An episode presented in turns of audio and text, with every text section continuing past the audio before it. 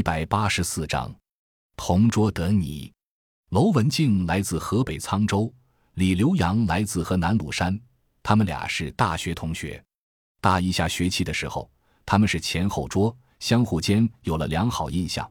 到了大二的时候，特意保持同桌，于是日久生情。到大三时，确定了男女朋友的关系。刘洋说：“我们刚开始谈恋爱是在大学的时候，主要是面对面的同桌。”不好意思说，互相表达感情主要是通过短信。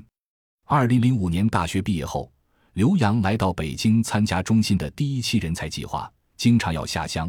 那时候打电话还要漫游费，与文静的联系也还是靠短信。有一次，刘洋在湘西下乡时，信号不是很好，文静正好发高烧，很久没收到他的信息，就很着急。刘洋大晚上跑了一个多小时，跑到一个山顶。终于找到信号，给文静打电话。那时候让文静特别感动，特别难忘。后来文静追随刘洋来到了北京，一直在梁中心负责财务工作。感谢您的收听，本集已经播讲完毕。喜欢请订阅专辑，关注主播主页，更多精彩内容等着你。